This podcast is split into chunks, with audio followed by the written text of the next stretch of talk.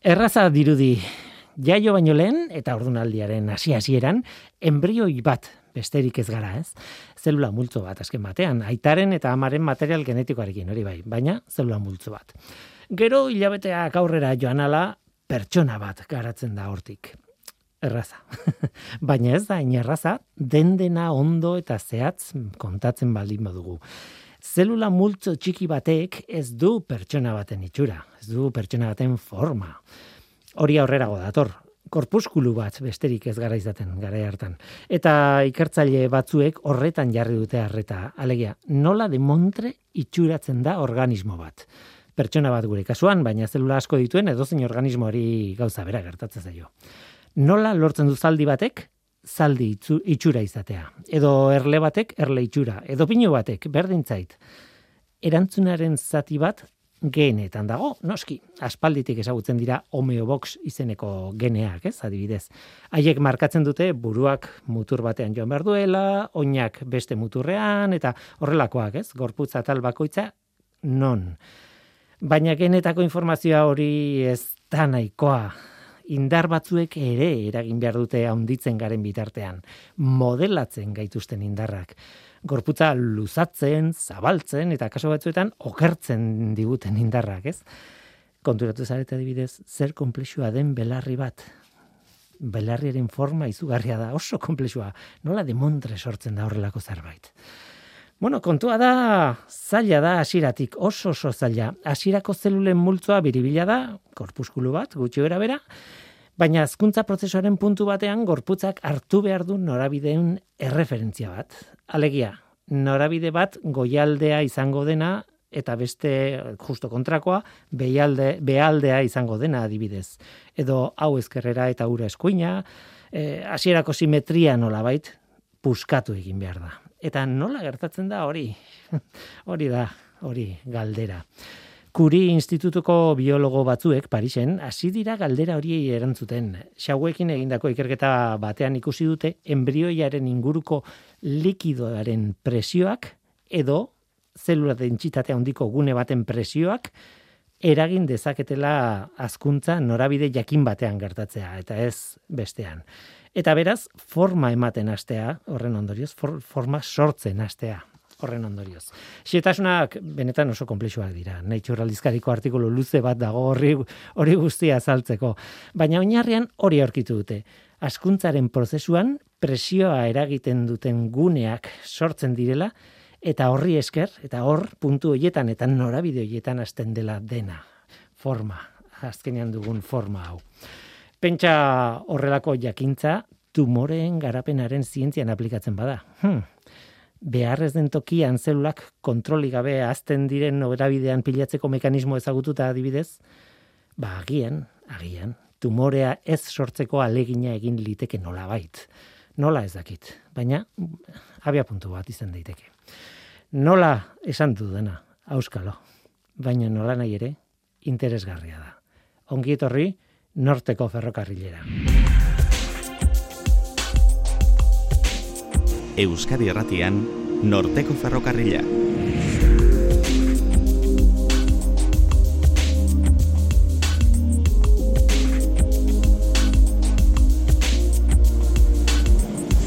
Kaixo denoi, zer moduz? Naturan forma arregarriak daude, beida barraskiloen oskolaren forma, edo pina buru batena, edo, bueno, jirafa baten lepo luzea, adibidez, ez? Zientzia asko dago kasu horietarako, kasu horietako bakoitzean gainera, bakoitzaren atzean zientzia pila badago.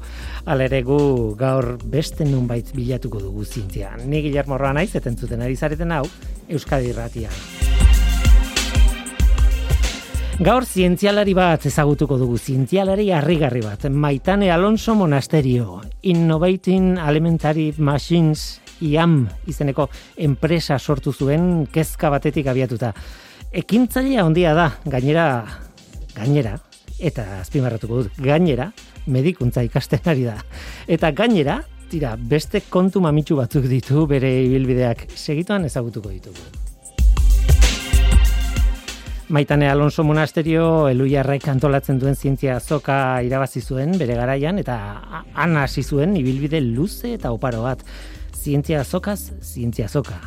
Esan behar da, Eluiarko zientzia azokaren aurtengo edizioa martxan jarri dutela eta bi gauzak lotuko ditugula gaur. Eta horretarako, aprobetsatuko dugu Eluiarko aitzi berlasa eta Daniel Solebarrieta gurekin izango direla. Bukatzeko beste proiektu bati buruz ere hitz egingo dugu, baina baita lotuta daukan dagoena, lotura handia duena aurrekoekin. Inspirat Steam izena du eta bosgarren edizioa abiatu du orain. Neskengan, zientzia eta teknologia bokazioak pizteko proiektua da, edo helburua hori da behintzat. Hain zuzen ere, zientzia zoka eta inspira Steam, biak izan ziren sarituak Steam Euskadi sarietan. Mariluz Guenaga izango da gurekin, inspira Steam proiektuari buruz hitz egiteko. Oazen ba, hau da norteko ferrokarrila, zientziaz betetako hitzak.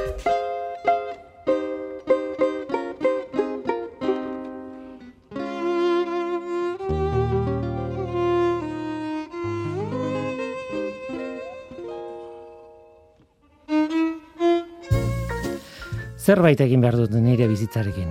Hmm, ideia bat hartu, ura garatu, eta aurrera. Noski, zein da ideia hori? Ederra galdera. Ondo aukeratu behar da, hainbeste indar eta ilusio eskatuko dizkidan ideia bat da. Noski, hori esan gabe doalako, nik ideia bat eraman nahi dudalako aurrera. Baina bada jendea, ideia guztiak eramaten dituztela aurrera, eta denak ondo. Jende hori ona da, eta betez ere jende hori berezia da.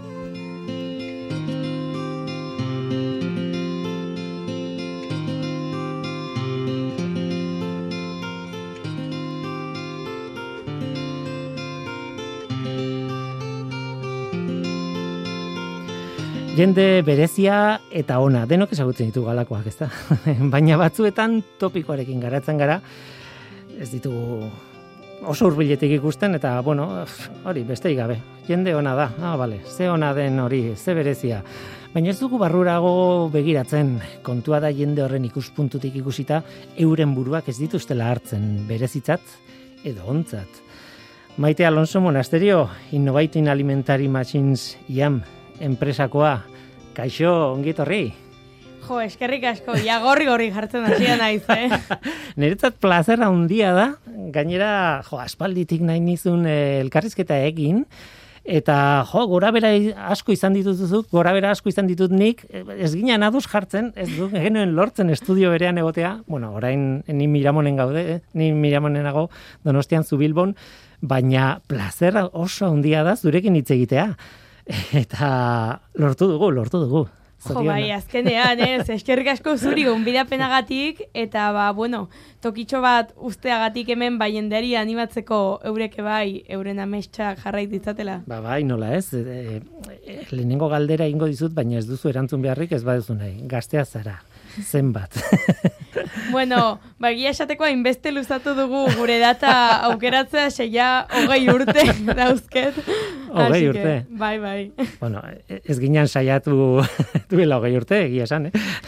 ez ez, baino ja duela gutxi bete itut, así que... Baino dena den, eh, aserreran esaten nuena, ez da, ez da bakarrik, eh, bueno, gaztea zara, baino behar, behar bada berdin du, ez? Eh, badaude pertsona, edo bazaudete pertsona batzuk, ekintzaileak, beti aurrera, ideia bat hartu eta ete etekina aterako ateratzeko alegina esan hori bizimodu bat bada neurri batean, ez?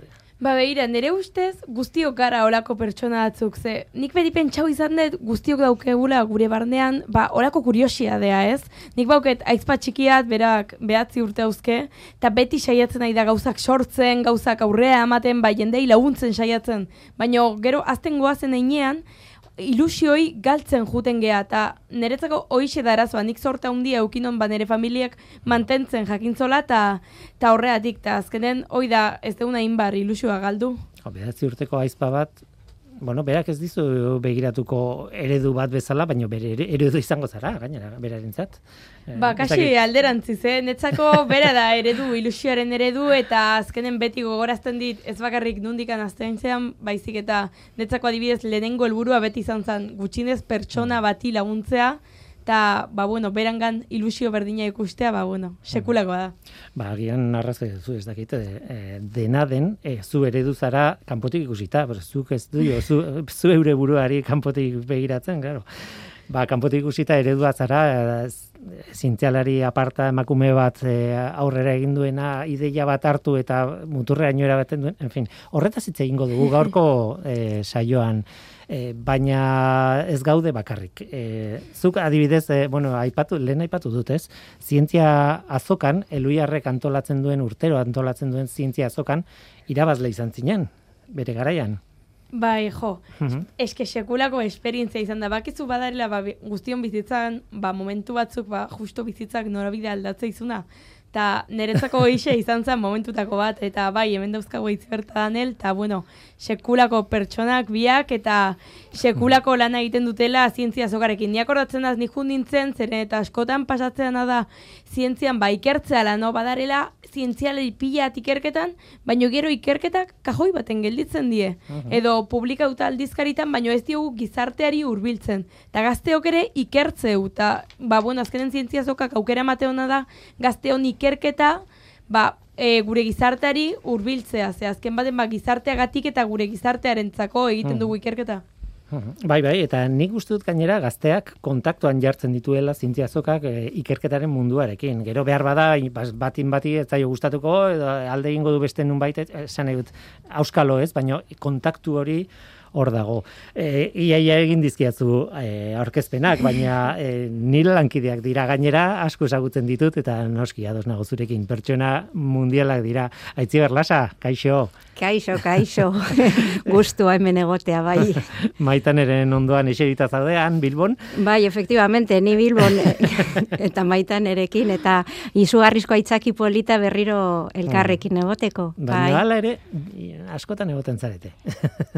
Bai, ba, egia esateko, bai, e, begira, nik lehenengoz, lehenengoz, bueno, nik zientzia sokaren antolaketan, ba, zientzia sokaren egunean proiektu asko ezin dituzuzuk ikusi, zepio ba gauza daude horrez, da? Uh Baina duela, ez dakit orain maitan, ez dala, duren la urte, iru la urte asoko asoka, ez da?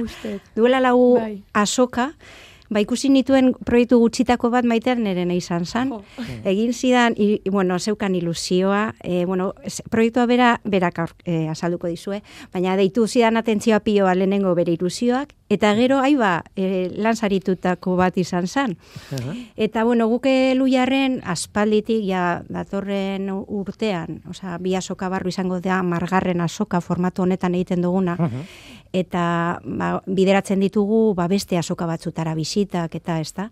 Eta justo maitan eri egokitu zitzaion saria izan zen esporreserkara joatea Bartzelonara. Eta ni joan nintzen berekin, eluiarretik lagundu egiten ditugu lako ibilalditan. Eta hor bai izan zen konbibentzia estu, estu, estua, bere aita, e, gure beste lankide bat ikertzailea mikrobiologoa eta, eta laurok, e, esporreserkako abenturak bizitzen, eta bueno, baina gauza bat bai esan nahiko nuke, bueno, nik bai pentsatzen dute maitane pertsona oso berezia dela, aitortzen dut, baina bai esan behar du gauza bat, eta da, e, arrazoia duela ere bai, e, eta irakasle asko esaten digute, ba, olako asokek eskaintzen dituztela momentuak eta aukerak, ba, gazte askok, ba, e, e, euren buruari buruz ezagutzen ez zituzten beste gaitasun batzuk ere lantzeko, ezta? Bai.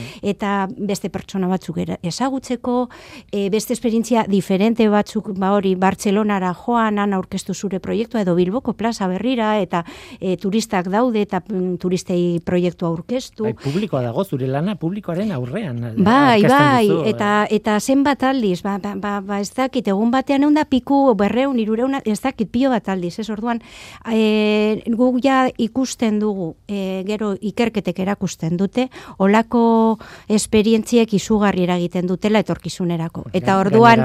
momentu oso berezian, pertsonaren garapenean, hor dauden gazteak oso momentu berezian daude. E, e, hori da, adinean ere oso momentu berezian daude, eta orduan guk ikusten dugu, gazte mm. hauek asokan parte hartu dutenetik, e, parte hartu aurretik eta ondoren zelako aldaketa dagoen, eta mm. zelako ikarpena egiten dien, ez? Horregaitik, bueno, pues superposik hemen gaur. Bai, zientzia azokari buruz hitz egingo dugu, gaur, e, gainera, e, zientzia aurtengo edizio berezi hau, eta berezi hitza pila bat aldiz eren aipatzen nahi naiz.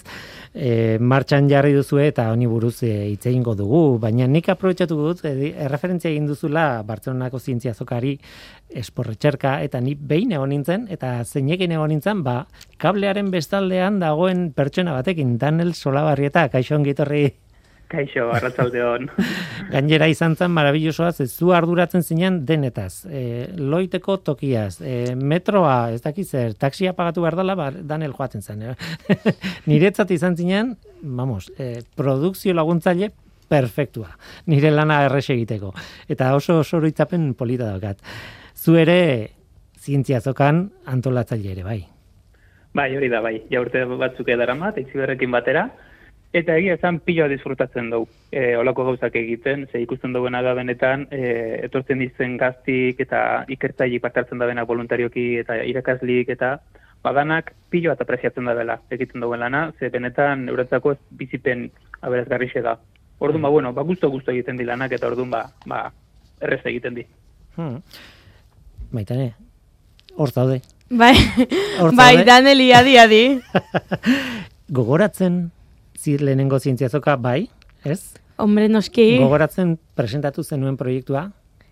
Hombre, noski, nola aztu, gainera akordatzen daiz, e, ba, bueno, zientziazoka justu asistanen hain urduri neon azaltzeko, ze jendean bila jute dintzen, e, ba, proiektua ikusteko, osea, bueno, arrastratzen ditun praktikamente, baino oso oso momentu berezia izan zen. Azken baten, lehen komentatzen nahi zinetena, ez da bakarrik ba, proiektu bat azaltzezula baizik eta nire iritziz definitzen hitza elkarbanatzea izango zen. Elkarbanatzea itezu momentu ba, jende oso bereziarekin, ba, gero bizitzazun eramango ituzunak. Tare ba, zure buruarekin, ba, asko azten duzu ba, pertsona bezala, ez da bakarrik proiektu bat azten da. Mhm. Ta berez proiektuan, ba, nik ba, proiektu berdinarekin lanean jarraitzen dut. Hasieran nola kontserbatu elikagaiak alean egin gabe, alean hil egin gabe barkatu, mhm. proiektua zeukan izena, eta orain Innovating Alimentary Machines enpresa izatera pasatu da, eta ikustea gaur egun, badagoela jendea, sineste ona, egun baten niretzako amets bat zan gauza baten, eske benetan zoragarria dela, eh? Mundialak dira pare bat anekdota dituzu, eh, enpresa hau nola sortu zen, edo ideia hau nola sortu zen, eta nola hasi zinen, eh, bueno, eh, bilatzen nundik nora joan, eh, ba, elikagaien kontserbazioaren munduan ari gara, eta zer ikusi zenuen, uste dut zure itarekin daukazula anekdota bat, eta nahiarekin beste bat edo horrelako zerbait, ez? Bai, ja, itziberrek nik baino beto jakingo itue, baino... Bai, nik kontatu aldi zuen, nahi bat zuen.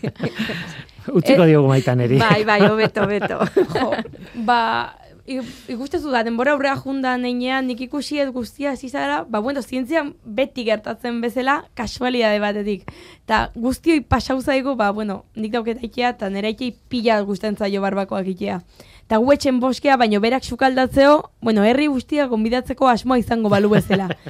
ez, broma ikezu, baino Bilbon, imaginatu zenbat jateun. Osea, benetan, ez de gukin genuen como reto bat, ean horbaitek amaitzen zon nere aitak sukaldatzen zon guztie, eta ez dugu aurkitu pertsona bakarra. hor da, hor gelitzen da erronka nahi duna. Claro, eta egun baten, pentsa nineola gosaltzen, aitiak soberen eukizitun hamburguesa batzuk. Eta zen zeikien nahi ge hamburguesako saltzen nahi ama. Eta ikertzen hasi nintzen, ba, klaro, guztiok dauke bulako askotan dilema hau ze, klaro, janari askar jan bar deu, ba ez botatzeko, botatzen janari kantitatea hundiarekin. Eta ikertzen hasi nintzen, tantera hundintzen gaur egun, botatzen nahi gehala, e, munduko produkzioaren euneko hogeita marra. Ta, lotxagarria iruditzen zitzaidan kontutan hartuta badaola jendea oraindik gure munduan goze ziltzen eta goxagatik sufritzen. Eta orduan pentsatzen hasi nintzen ea zerein nezaken. Eta bueno, nik egin dona zan elikagaia kontserbatzeko metodo berri bat asmatu, zeinarekin e, ez genuen bakarrik ba elikagaien bizitza luzatzen, baizik eta hori lortzen genuen ba produktu kimiko gutxigo erabiliz, gehiegi erabiliz gero, e, bueno, kaltegarria izan ditakelako gure e, osasunaren zat, ere ba, metodo sostenibleago bat da, azkarragoa, merkeagoa, eta ba, bueno, eta nola... gakoa? kontatu daitekenaren zatia behintzat, eh, bakit enpresa bat duzula eta behar bada den denaz diguzu kontatuko, baina non dago gakoa gutxi gara bera kontserbaziorako? Ba, bueno, Eske, azkenen nire neba serbin barda nerekin eh, baino kontauko izut. Ze, klaro, nik baneukan ideia zer behar genuen, baino nola okurritzen zazu edo, nola ba, ideia batetik lortzezun makina bat, ba, bueno, beste kasualia bate ontzalako nere bizitzan, eta nik bauket anai bat, e, amasi urtekoa, eta bera ba, futbolen ibiltzea. Ta, bueno, bakit esan dugu da, ez deula futbolez gauritzen baino, e, bea, ba, entrenamendutik etorri zan, egun baten, aztu zitun bere playerak, ba, usai, imaginatzen zuen, no, interesante batekin. Ta, klaro, e, utzi zitun, ba, guk etxen geneukan gaiu baten ondon, ta ikusi genuna da, ba, minutu pareat pasau zienen, usai txarra desagertu intzala. Ta, klaro, usai txarra mikroorganismoek sortu dute. Hori da. Ta, e, jakiaen kontserbatze data ere mikroorganismoek era egiten dute. Tordun pentsatzen hasi nintzen nola erlaziona genitzake, ba, bueno, bi gauza hauek. Ta horreatik sortu zen, ba, metodo hau, metodo berria aire tratatuarekin ontziratzea deitzen da, eta orduan ba, guk aire tratatzeu eta aire tratatu honek ba, bueno, erikagaien bizitza e, luzatzen du. Oso, oso interesgarria egia esan, eh? Eta gainera pentsatzen dugu kanpotik hori oso ikertuta egongo dela eta bueno, egongo da. E, noski baietz ez diot kentzen, e, baina badago zer innovatu, ez? Badago berrikuntza egin egitea. Bai, baina hori gure bizitzako arlo guztitan, osea, sarritan pentsatzeu ba agian ba guztia ja inventauta daola edo ba zer sortuko etnik. Baina azken baten zer da inventatzea? Ez bada ba gure egunerokotasunen dauzkegun arazoei e, ilu, soluzio edo irtenbide bat ematen saiatzea. Ta bueno, nik hasiera baten ba nahi nona da nere haien hamburguesa gehiago ez jatea. Ta horri, claro, soluzioa ematen hasi ba imagina lehenengo makina indon etxen dauzken gaiuekin, baino ba e, plastikozko kutsa batzuk lehiu apurtu baten zati bat, osea, ezer, ezer gabe, praktikamente. Ta, nire iritziz, ba, proiektu baten atzean, no? Ba, zer dao, ba, bueno, badau esfortzua. Badau konstantzia, ze esango ikuten lehenengo erantzuna beti izangoa ez ez. Ta horretik, baino guretzako hori bada ondo dagona, guk benetan horretan sinesten badeu aurrera jarraitu behar dugu. Ta batez ere ilusioa dago, lehenengo uneko ilusioa. Hmm. Em, Guazen pixka bat zure ibilbidea jarraitzeraz, e, bueno, egon zinen e, zientzia zokan, aurkeztu zenuen hau, irabazi zenuen aukera. E, Bartzelonara joateko hori ere esan dugu, eta luzatu gaitezke pila bat, baina kontatu e, galdera generiko bat aukatzuretzat, zenbat zientzia zokatan egon zara gerostik, e, nondik nora ibili zinen? Jo, harrapatu nauzu ez ditu zenbatu. bueno, zenbaki zehatza ez dut behar, esan dute e, pixka bat zer gogoratzen du, zer gelditu zaizu buruan. Ba, nik beti pentsatzen, ba, bueno, beste zintziazoko baten ibiltzen aizenen, beti pentsatzen, joe, ez da hau azkena izan. Ze, hain esperientzia itzela da, ba, bueno, ez dudala inoiz gelditu nahi, baino a Bartzelonan ibili nintzen, nire proiektua saritua izan zan, lehenengo sariarekin eta epaimaiaren horrezko mentzioarekin, hmm. horrekin txilera joan nintzen, representante nazional gisa, proiektuari eren inguruan itzeitea, eta behira, hau bai esan behar dizuala, ze ez tezu imaginatzen askotan itzeite eula gazteen inguruan, eta esatea, ba, la generazion nini, nik askotan entzun dut, bai. ez teula ez lan eiken, ez ikasten, ez da zer eiken, ez da na festa, eta benetan deritzot, ez tezu imaginatzen zenbat gazte daren, ikertzen guztion artean etorkizun hobe bat eraikitzeko, gizarteak aurrera egiteko, benetan, eh? Eta, ba, bueno, oita gero nik e, medikuntza ikasten hasi nintzen, eta egunen baten kaletik ninduala ikusi non, jo, ez dakit fijau zeaten, baino, supermerkatun, restauranten ondon, badarera konteneroek eta kontenedorek jakiz beteta. Mhm. Jakia botatzen nahi gen, eta pentsatun industriak ere behar zola olako interbide bat. Eta, bueno, makina industrial bat indon, Bartzeloneko exporrezerka azokan berriz ere egon nintzen, eta proiektua berriz lehenengo saria irabazizon, eta e, munduko e, zientzia da teknologia txapelketan finalera jundintzen, Intelaixef, e, estatu batutan zana, eta han 2000 gazte inguru klasifikatu ginen, ba, bueno, toki desberdinetakoak eta proiektuak mundu mailako mikrobiologiako bigarren sa, e, saria jasizon eta Arizona State Universityren e, sostenibilitatearen saria. Eta gero ere bai, e, bueno, han mikrobiologiako sariaren gatik emaitik nere, nere izenda jarriko dio asteroide bati. Hori galdetu behar nizun, e, ez dakit non izan zen leheneko kontaktua nasako jendearekin, Txilen, behar bada? E, Baina...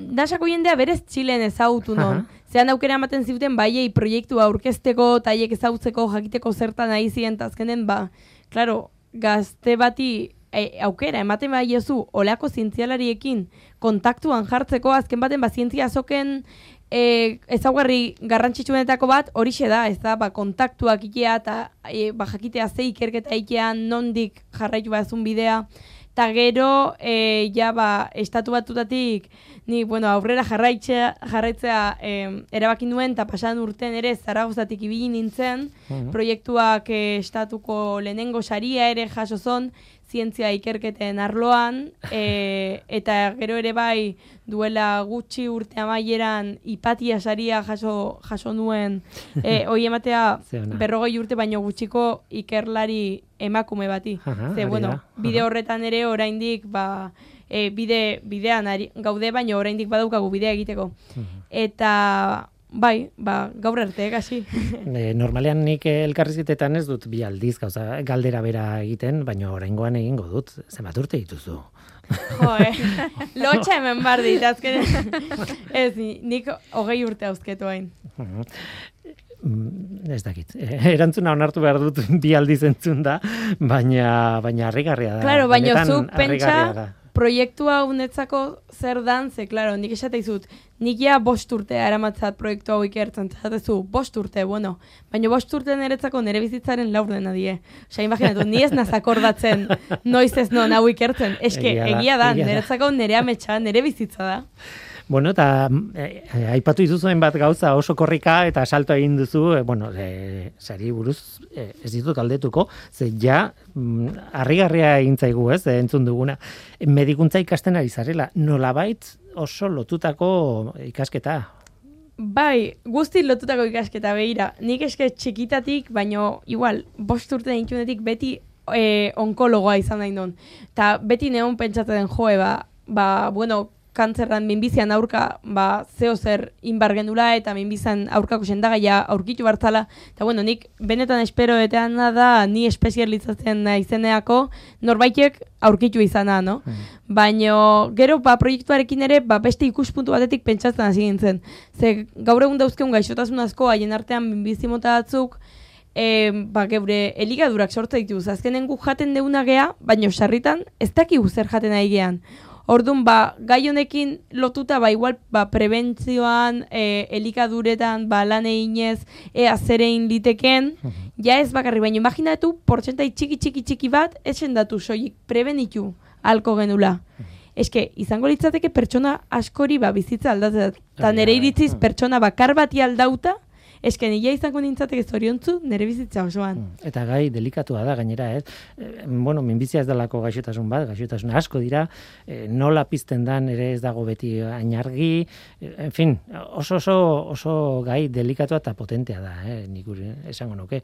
Eh, mm, guazen bestaldera, eh, gauza serio eta aipatu ditugu, baina nasakoa ere aipatu behar dugu, asteroide baten izena, jar, osea, asteroide bati zure izena jarri zioten. E, bueno, berez jarri bar diote eta MIT e, jarri bar dio Massachusettseko Instituto Teknologikoak. Eta, ba, bueno, berez, nik esin duen sinetzei kontatu zidatenean, uste non broma bat zala, eh, benetan lagunek antolautakoa edo, ez dait.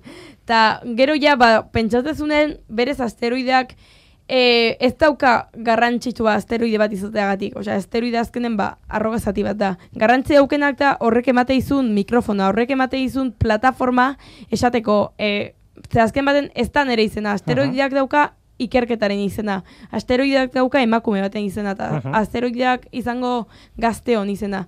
Ta da, ba, laua izetara errepikatzeko, eta ni ez naiz inoiz nekauko, ba, berdina errepikatzeko, baino, espero egunen baten ja ez errepikatu bar izatea, ba, emakumeok, bai, gazteok, ikertzen deula, eta ikerketa dala, ba, gizarteak aurrera egiteko bidea, eta gaur egun badakiula, baino, ba, bizitzen ari gean egoeraekin, baino ez deula aztu behar ikerketaren garrantzia. Danel, hor zaude kablearen bestaldean oso oso urruti eta zuri galdetu behar dizut, eh, baina galdera alperrikakoa da, hau entzun da, hau dena entzun da, hau dena ikusita eta nondik atera zen, zientzia azokatik atera zela, ba, bueno, e, zientzia azokaren funtzionamenduak funtzionatzen duela, ez? Irakasleen rola interesantea da e, zientzia azokaren prozesuak emaitzak ematen dituela. Ez dala erakustaldi bat besterik ez, ez? Ikuskizun bat. Bai, hori da, hori da. E, azkanin, guk nahi duena da, pixka bat, e, gaztin gaitasunak garatzeko baliabidik emon, eta ikusi duena da, zientziazoka dela baliabide aparta horretarako. E, bai ikusten du urtero urtero pilo bat e, ikasle etortzen dizela euren proiektuka aurkeztea, errepikatzen da benak geroz eta hobeto egiten da beta sekulako saltu goten da urtatetik bestea, Mm.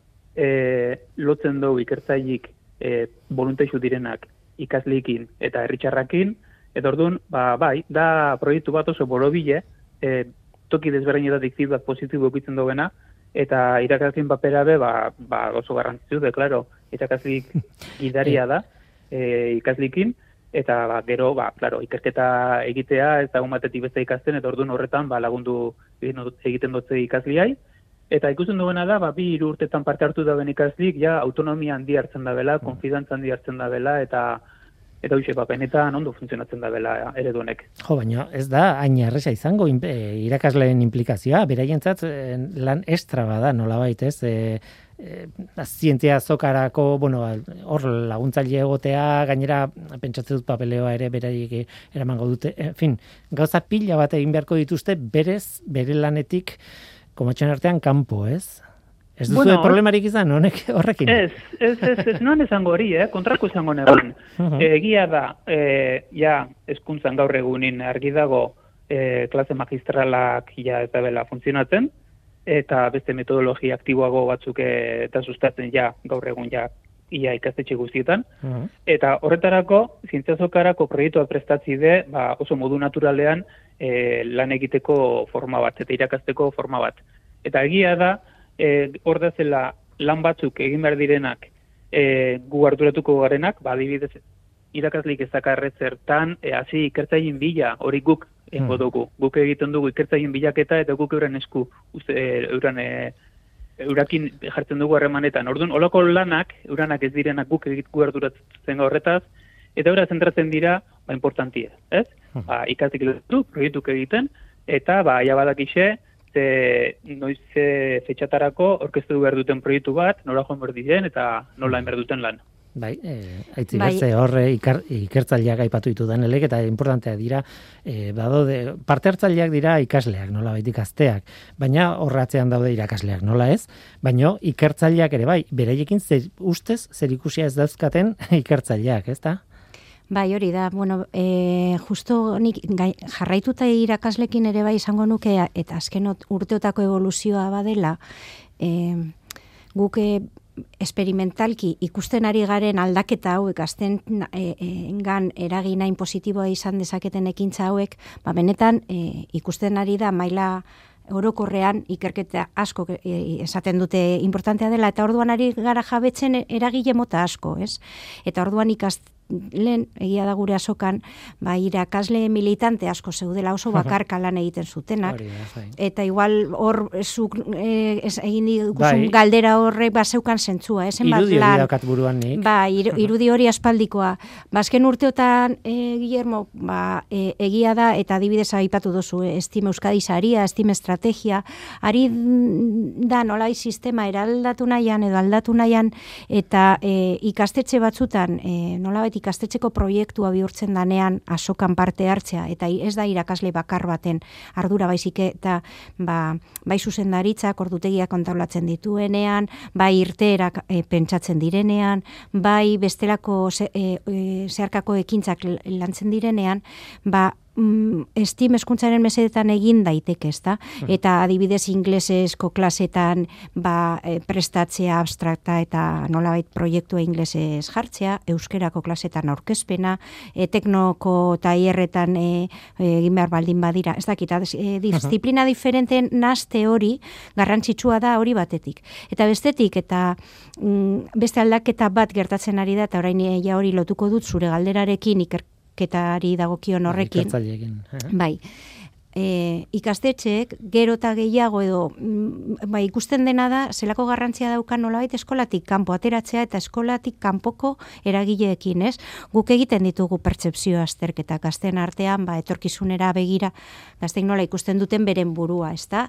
Eta ere bai, e, ados nago gazte asko oso aktibo eta oso ikerketan sartuta egongo direla maitanek dinonetik, baina ere bai gertatzen da eta datu handienak dira, oso profesioak oso ez ezagunak direla, e, oso estereotipo handiak oraindik ere errealak direla estereotipoak, ez?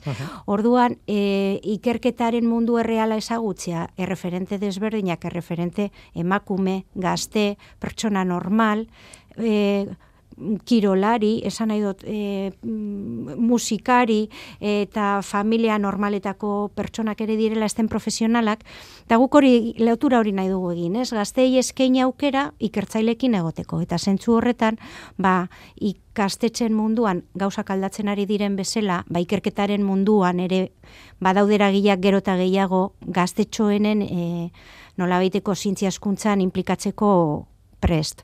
Eta eluiarrek, ba, bueno, guk zintziazokaren baitan, azken urteotan, ba, esango nizuke, hogeita marri txarmenetik gora daukagula sinatuta oso des, eragile desberdinekin, finantziazio ekonomikoa gitxienekoak dira, igual dira lau, baina beste danak danak dira ba, ikerketaren mundu profesionaleko erakundeak, ba, unibertsitate guztiak daude gurekin, e, iker baske bat, edo bizkaia talent, enpresa handiak, ikerketa espezializatukoak, danak oso prest ba, gure gaztei e, laguntzeko. Eta orduan zer egiten dugu? ba, gazteik esaten digute zeri ninguruan nahi duten ikertu, eta horren baitan horri biltzen da danel e, esleipenak egiten, ezta? Eta orduan esaten die danen galdetzen die irakasle, zenbat ikertzaile nahi dituzu orduan, eta ze gaitatkoak, bale, ba, edo ez dugu aurkitzen, edo baten batek e, gogoratzen danel zelan, gazte batzuk egin nahi zuten e, alkolaren inguruko ikerketa bat, pues normala beraien adinean, ba, beraien keskak. Eta horri, ba, haitzi behar dugu ikertzaile bat, e, alkoholismoa eta gazteak eta horren inguruan, orduan nik deitzen dut unibertsidadera, ja, e, kontaktu egiten dut eta pasatzen dugu kontaktua irakasleari ez. Hola ibiltzen gara, nola baitamen e, biok pinponean bakoitza bere funtziotik ez da, baina e, baina oso prest egoten dira eta gero eta gehiago. Eta gero baditugu ebaluatzaileak eta maitane adibidez bada gure ebaluatzailea, zan nahi dotorrari gara sarea nola zabaltzen eta... E, Aitzi behar, ez naiz gel, denbora gabe gelditu nahi, aipatu gabe, aurtengo zientziazokaren kontua, zientziazok, zientzia marra eusen, daude e, argi bide guztiak, daude, bueno, oinarriak ez dakit, oinarriak ditu edo, hor Bai. dago informazio guztia nahi duenarentzat hori hasteko, Eta, bueno, Daniel, e, aurtengo zientziazoka berezia da, ez? Nola moldatuko zarete aurten? Bai, bueno, engo, e, bueno, funtzionamentu erdi bardintzu izango da. Izen emote orain zabaldu da, webguneren bidez, ikaslik proiektu aurkeztu beharko dabe apirilaren bueltarako, eta gero ekainean aurkeztu beharko dabe. Eta ekainean ikusiko dugu, COVID-an kontuenekin, aberze goratan gauden, eta posible bada aurrez aurreko zerbait egingo dugu, urtero bezala Bilboko plaza berrian, ikusiko Mhm. dugu ze baldintzatan, eta katastrofe bat bada da ezin bada egin, ba, virtualki egingo dugu, baina egin, egingo da. Ia zetzen duten egin, ah. Hori da, ia ze izan gazteak ja lanak egiten hasita, ja batzuk amaitzen, incluso, eta, eta bueno, konfinamentu etorri izan, eta ezin izan genduen egin. Eta gainera, bueno, nik eh, ez dugu hitz egin eh, zientzia azokaren funtzionamendua zein den eta askotan aipatu izan dugu, baina bueno, kursoan zeharreko lan bada, osea, luzea da eta normalean taldeak taldeka biltzen dira ikasleak, bi edo lau eh, ikasle okerrez banago, okerro naiteke. Bai, orain, Baina orain banaka ere, claro. banakako eh, aukera ere zabaldu duzue horregatik, ez? Bai hori da, e, egokitu behar izan dugu. Eta banakako aukera ere, ba, etxetik aritzen diren kasuetarako, ba, bueno, ba, aukera, berez eh, talde lanak asko, ekarpen asko egiten die gaztei ere, beste erabateko kompetentziak e, hartzeko, baina, bueno, badaude be bai aukerak, ez da, eta bai banakako aukera ireki dugu. Em, ez dakit, eh, askoz gehiago kontatu dezakegun, ze denboraz ja nahiko larri gabiltza, baina azkeneko e, bueltatu nahi dut maitaneren e, ibilbidera eta maitane eredu bezala hartuko zaitut maitane, e, baina, bueno, zientziazoken kultura sustatzeko arrazoia e, badago, ez? Eta ez dakit nola ikusten duzun zuk, eta gero aitzi zerbait ere zuk esan, porque oso, oso barruan zaudete biak. Zientzia azoken kultura sustatu behar dan, bueno. Osea, eske, hoi ez da, ez da galdetu behar, noski baietz, azken baten lehen komentau zuen, referente falta buruz asko hitz egiten da. Baina hondik galdetzi zuet, referente falta nun. Badaude, milaka eta milaka eta milaka ikertzaien, milaka eta milaka emakumeen, milaka eta milaka gazte. Tabardana da, bisibilitatea eta ere ba, ba, bueno, apoioa, ez da, ba, laguntza, babesa.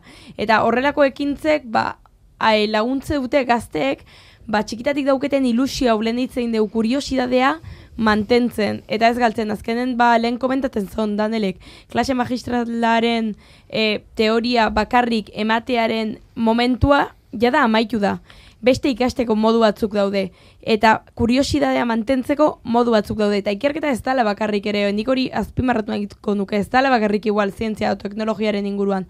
Bakoitzak gustatzen zaionaren inguruan ikertu lezake bai agian artearen inguruan edo ba letren inguruan ere bai eta niretzako garrantzitsuna da ba gazteak etorkizuneko gizartea dira eta gure esku dago e, ditugun baliabide guztiak ematea ba, bueno, lehenengo erantzuna beti izango dalako ez ez, baino gazte hauek aurrera egiteko eta haien pasioa aurkitzeko.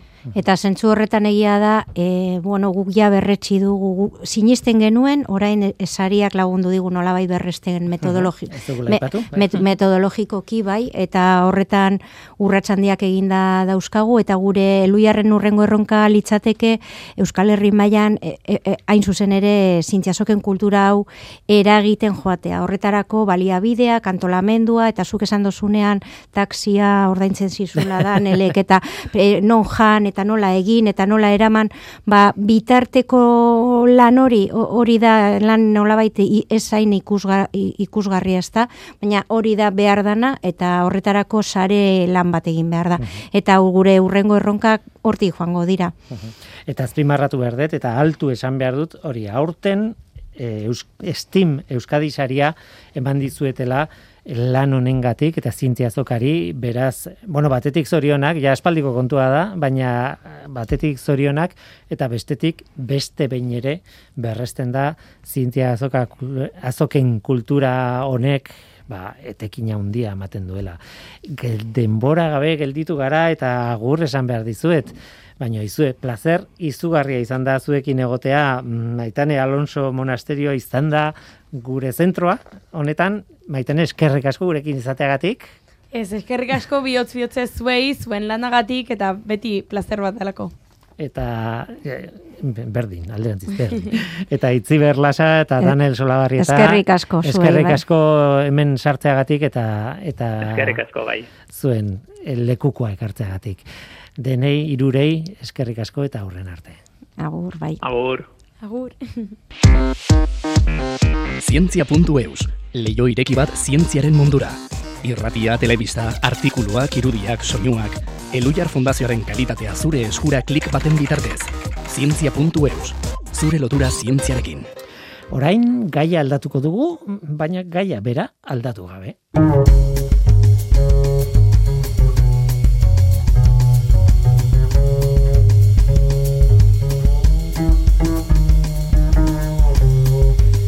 Maitane Alonso monasterioren ibilbide harri-garri hori entzun ondoren, eta nik uste dut zati bat bakarrik entzun dugula, ze gauza gehiago ditu. Besalto bat egingo dugu eta e, beste proiektu interesgarri bat ezagutzera goaz, e, ezagutzera esaten dut, baina jada bosgarren edizioan dagoena. Inspira Steam izenekoa izenak berak esaten du, Steam idea indartsu horretan inspiratzeko, bultzatzeko, bokazioa bilatzen laguntzeko proiektua da, e, zientzia eta teknologian, eta, bueno, Mariluz Guenaga dugu gurekin horretaz hitz egiteko, Deustoko Unibertsitatekoa. Kaixo, Mariluz? Kaixo, Arratsaldeon. Arratsaldeon, bosgarren edizioa, ez da, nik eh, aurkezten nahi nintzen bitartean konturatu naiz, e, ezagutzera goaz, hau, ez, ez, ez, jada, bosgarren edizioa. Bai, bai, pizkanaka, pizkanaka bagoaz aurrera, eta, bueno, ba, lan politia itzen, e, eta gogotsu, ba, bagar, ba gaude bosgarren edizioan, bai. E, izena, e, esaten nuena, ez? E, izenak berak esaten du zer dagoen atzean. Ez dakit, aipatu dugun lehen, baina STEAM horren, akronimo horren atzean, dago Science, Technology, Engineering, Arts and Mathematics. E, nolabait, e, bueno, e, zientzia, teknologia, e, ingenieritza, artea eta matematika, ez? Hori da STEAM gaur egun deitzen dana, e, esautzen dana, ez? Bai, bai hori da, ba, zientzia eta teknologia eta, bueno, ba, horrein inguruan, dauden hainbat arlok e, ba, e, osatzen dute disiplina horiek, e, ikasketak eta gero ba, ibilide profesionalak. Uhum. Kontatu guzu pixka bat zer den inspira Steam. Badakit zenbaki harrigarria dituzuela, orain martxan jartzen jarri duzu edizio hau, egun da hogei eskolarekin eta bos mila ikaslerekin, baina zer da gorren atzean? Bueno, e, gure helburua ba, esan bezala da e, gazten, baina gehien bat nezken e, interesa piztea zientza eta teknologiarekiko, eta bueno, ba, horrek e, bideratzen baditu ikasketa hauetara, ba, soriontzu izango gara, eta bestela, ba, bueno, ba, beraien saletasuna piztea, eta gero ba, modu libre eta azke batean aukeratzea beraiek nahi dutena. Horretarako bilatzen ditugu erreferente femeninoak, ba, komentatu duzun bezala, ez da, maitane eta bestelako emakume profesionalak, hori da, ba, estim arloetan lan egiten dutenek, eta beraiek, sei saioetan zehar e, e, ikas, e, gela orduetan, lantzen dituzte, ba, printzipioz, identifikatuta daudenak, ba, muga bezala, ez, edo nesken interesak gitzitzen dituzten hainbat arlo. E, esate baterako, ba, e, disiplina hauen ez ezagutza, edo ikasketa hauen ez ezagutza, ba, ez dire ezagutzen askotan zenolako ikasketa diren, edo zenolako arlo profesionaletan lan egin dezakedan, estereotipoak, erreferenteak, eta bar, e, lantzen dira zeizaio hoietan zehar. Ni gustu di, divulgazioaren ikuspuntutik ikusten dut eta bueno, gure ardura ere badaukagu horretan, ez? Estimek eskatzen duena da, bueno, irudi mota bat puskatzea nola ez? Ematen du science, technology, fisika, ingenieritza eta ematen du batzuetan mundu hori ez dugula behar bezala transmititzen, niretzako mm-hmm. apasionantea dira, baina bai. zerbaitengatik ez da iristen eta batez ere ba, neska batzuei, ez? Eta eta hori kezkagarria da. Bai, ezatzen duzun bezala, bai, ikasketak beraiek bakarrik ja, badaukate horrelako aura berezi bat, ez? Ba, esaten mm. baduzu ingenieritza ikasiko duzula, ah, ala, ez, eta harridura hor eh, eskamazioak eta ikusten ba, hori oso saia izango da, edo hori bakarrik bakar batzuentzate aproposa dena, eta agnoskia gutxi hoien artean, ba, emakumeak ez dute beraien burua ikusten, edo hori ba, fizikaria naiz, eta bueno, izan behar zara, ba, hori e, oso oso askarra horrelako lan batean e, aritzeko, eta egia da e, oso persona askarrak daudenak, baina denetarik dago eta behar dozuna da, zuk esan bezala, pasioa eta e, lanbide hauek eta ikasketa hauek dira polipolitxak eta gauza oso interesgarriak egiten direnak, oso baliagarriak izartearentzat eta gainera edozen arlotan lan egin daitekela hori da inspiran e, azpimarratzen dugun beste gauza bat, ezta? Teknologia, matematika, fizikaren bitartez arlo eta sektore oso desberdinetan lan egin daiteke. Bai, harrigarria da adibidez, matematikariak non dauden? Leku guztietan daude. Bai, gaur egun e, denetan eskatzen dira matematikariak edozein sektoretan. Bai, bai, banku batean sartuta daude, ez dakit, e, bueno, noski, e, zintiako ikarketak tan eta bar, matematikariak daude, baina bestela ere medikuntzaren munduan badaude, ez, edozein tokitan, eh?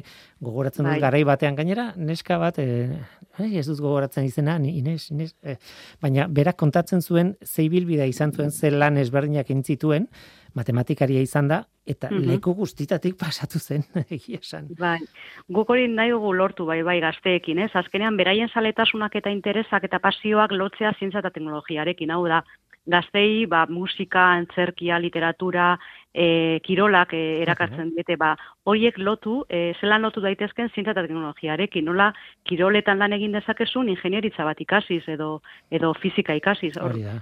zientza eta teknologia non nahi dauz, dagoz, daudela. Hori da. Gainera, bueno, badaude fizikaren arlo batzuk oso popularrak, adibidez astronomia, ez? Mhm. Hori, bai.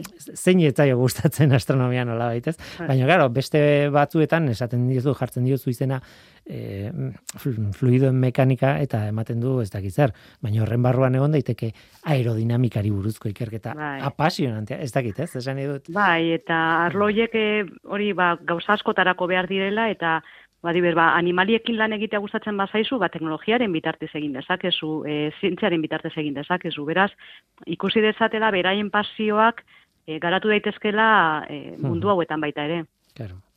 Itzei da zu inspira estimeko, eh, bueno, edizio ni buruz, eh, ja martxan jarri zu okerrez banago, ez? Bai, ba, bueno, ba, urten egoera dela eta e, bereziki zaila izan da aurrera eramatea, baina, bueno, eskertu nahi diegu ikastetxeei eta partartu duten mentorei, ba, bueno, ba, apuntatu eta aurrera jarraitu nahi izana, e, hori ba, egoera komplikatua da ikastetzen txat, e, burbuiak eta horrelakoak errespetatu eta segurtasun neurri guztiekin, baina, bueno, ba, esan bezala, e, estatu mailan euna hogei ikastetzetan lan egingo dugu, 2000 ikasle gutxi gora bera, eta eta mentoreak ere, ba, bueno, ba, orda, e, formatu, formakuntza jaso dute, eta ja egun hauetan ari dira ja beraien lehenengo saioak gelat, gelatara eramaten eta bueno ba neska eta muti hoiekin e, ba, beraien lan bikaina egiten. Uh Komplikatua da e, jendea inplikatzea horrelako proiektu batean.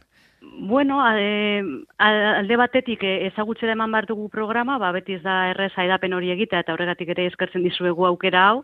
E, askotan e, emakum, bueno, emakumeak gehien bate kontzintzatuta daude eta beraien inguruan ikusten dute ba, askotan e, gizonezko askoren artean lan egiten dutela, ez? eta beraiek direla ba, ingenieria bakarrak edo mekanikan lan egiten duten bakarrak, eta horre, horrek animatzen ditu, baina bestalde baita ere, e, ba, bera, inkluso beraien gan konfiantza falta puntutxo bat esaten dute zeren erreferentea izango naiz, edo zer daukat nik esateko neska muti hauei, edo ez, ez, naiz gai, gai izango ondo egiteko, edo horrek batzutan atzera botatzen ditu, eta nik hor animatu nahiko nituzke ze egia da gero esperientzia oso politia izaten dela beraientzat ere eta e, ez dute esan baina bueno mentorek bolondres parte hartzen dute eta beraien denbora eta pasioa eta ilusioa jartzen dute eta gero askotan e, eskertzen digute proiektuan parte hartu izana. Beraientzat ere esperientzia oso politia eta berazgarria delako eta ikusten dute nola ba, neska eta mutillo hoiengan eragin bat dutela eta ba, neskak eta mutilak e, inspira dutenean, bueno, e, mentore horiek dira beraien heroinak. E, bai, bai, benetan e, lotura oso politia goten da, ni malkoak ikusi ditut azkenengo saio batean, neskenak eta, eta mentorearenak, eta bueno, oso, oso unkigarria da, ez? Eta Bai, Horrek, baina hori esperientzia pasatutakoan konturatzen dira hoietaz, eh? baina oso politia da, bai. Gaina aipatzen nahi zara eten gabe, ez? E, neskak eta mutilak, ze bos mila ikasle horien artean mutilak ere badaude. Baina, bai, bai, bai. E, elburua behar bada indartsuago edo neskei begira oso oso argi dago, baina mutilak ere badaude. Bai, bai, bai, mutilak ere e, neurri berean parte hartzen dute, egia da egoera eta realitatea desberdina dela emakumen artean, baina argi daukagu berdintasuna lortzeko mutilak eta mentoreak gizoneskoak ere parte hartzen dute, eta animatzen ditugu e, gehiago izatera, e, berdintasuna denen artean lortzen dugulako eta komentatu ditudan e, helburu hauek, ba hau da STEAM e, e, ikasketak, profesioak, erreferenteak ezagutzea, mutilentzata ere oso interesgarria eta eta e, beharrezkoa da bai. Inspirasteam.net. Ez dugu oraindik esan e, web horrian un aurkitu daiteken informazioa horri buruz eta eta noski zuekin kontaktua jartzeko modu ere bai inspirasteam.net eta kontuan hartu, Steam esaten dugunean S-T-E-A-M dela. Inspira S-T-E-A-M.net. E, bukatzeko, e, bueno, lehen esan duguna, ez? Zintzia azukar e, aipatu dugu aurreko elkarrizketan, eta biak, bai zintzia azoka, bai es, Inspira Steam, biek jaso duzuela sari bat eh, ez dakit urrian edo azaroan izan zen. Azaroan, bai. Eta eh, oso sari garrantzitsua Steam Euskadi saria izan da. Bai. Beraz, zorionak batetik, eta ostra, aipatze, aipatzeko modukoa da. Bai, bai, oso posi gaude, ba, hori errekonozimendu hori egiten dugun lana eta parte hartzen duten pertsona eta erakunde guztiek egindako lana horatzen dagoela, dagoelako eta asko eskertzen dugu et, eta bueno, ba aurrera egiteko indar gehiago ematen digu noski. Inspiranstim.net, bazpare mil aldiz esan behar da. Eh, claro, igual jendeak ez duelako rapatu lenguan. Bai. Tira, hor dago informazioa, hor dago eh, proiektuaren helburua eta noski, jende pila badago proiektu horren atzean, tartean Mariluz Guenaga, Deusteko Unibertsitatekoa, eskerrik asko gurekin izategatik. Mila esker zuei, e, ba, hori, ba, proiektuaren berri emateagatik eta interes, interesagatik. Mila esker.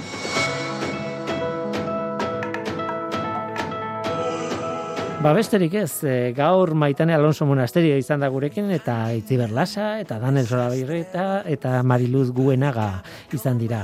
Laurei eskerrik asko. Mikel Ola Zabal teknikan eta ni Guillermo Roa mikroan Eluiar zientzia taldearen izenean. Datorren astera arte.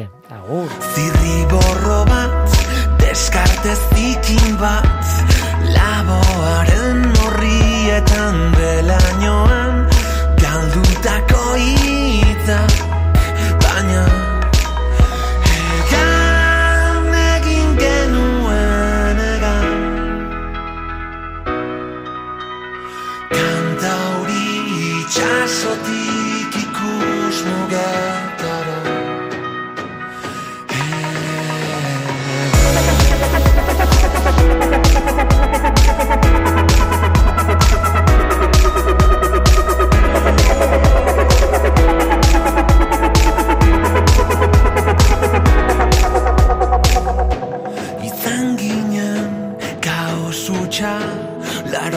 chiama Recco Viva la